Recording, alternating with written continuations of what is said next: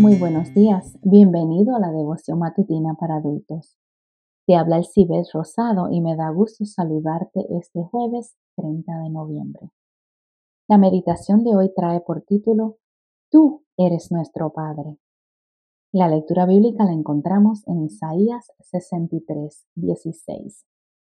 Tú eres nuestro Padre, tú Señor, eres nuestro Padre. Desde siempre eres nuestro Redentor. Cuando sus discípulos le pidieron a Jesús que le enseñara a orar, la primera lección que el Maestro les dio al respecto la encontramos en estas palabras. Cuando oren, digan Padre. Aunque a causa del pecado sabemos que la relación entre un padre y un hijo no siempre es funcional dentro de lo que es lo común y corriente entre nosotros, ¿cómo hablamos con nuestros padres terrenales?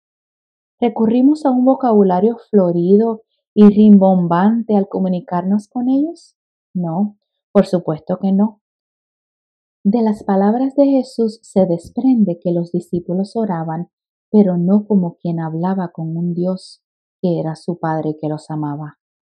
Al orar tenían que entender que estaban hablando con un miembro de la familia y por lo tanto debían hacerlo sin caer en vanas repeticiones ni mucha palabrería. Esto contrasta mucho con la manera en que la gente de la época de Cristo se dirigía a sus dioses.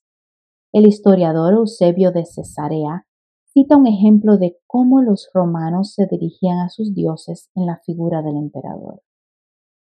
El emperador César Galerio, Maximiano, Invicto, Augusto, Pontífice, Máximo, Germánico Máximo, Egipcio Máximo, Febeo máximo, Sármata máximo cinco veces, Persa máximo dos veces, Carpo máximo seis veces, Armenio máximo, Adiaveno máximo, Tribuno de la plebe veinte veces, Imperator por diecinueve veces, Cónsul por ocho, Padre de la patria, Procónsul.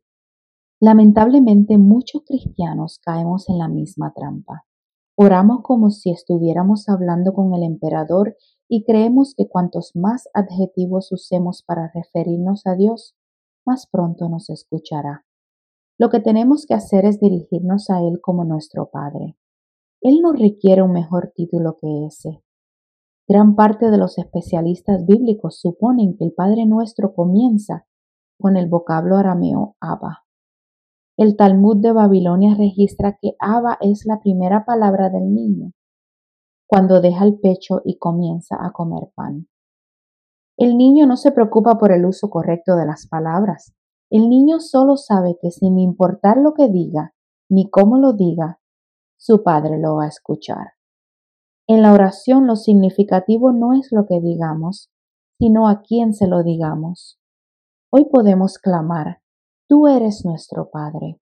Tú, Señor, eres nuestro Padre. Desde siempre eres nuestro Redentor. Te invitamos a escucharnos nuevamente mañana. Que sientas la presencia de Dios en este día.